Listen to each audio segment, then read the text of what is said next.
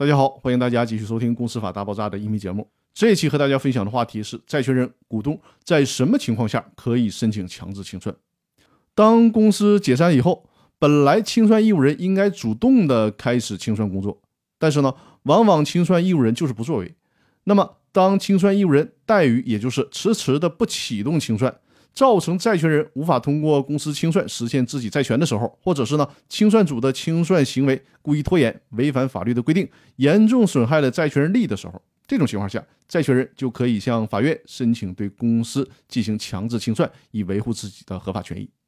在我前面说的这种情况下，当债权人得知公司已经解散了，但是公司的财产可能已经被哄抢、损毁或者是流失殆尽了，剩不下什么东西了，那么。债权人他很可能出于经济成本和时间成本的考虑，就不去申请公司强制清算了。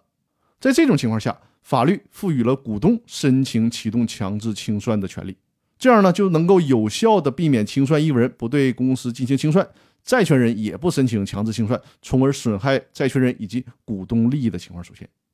公司法司法解释二中将对公司提起强制清算申请的权利扩大到了股东。但是呢，为了与公司法的精神相一致，同时避免浪费司法资源，所以说对于股东申请强制清算做了一定的限制。也就是说，只有在公司的债权人未申请法院强制清算的前提下，股东才能够提出清算的申请，从而呢避免重复的申请带来案件重复审查的问题。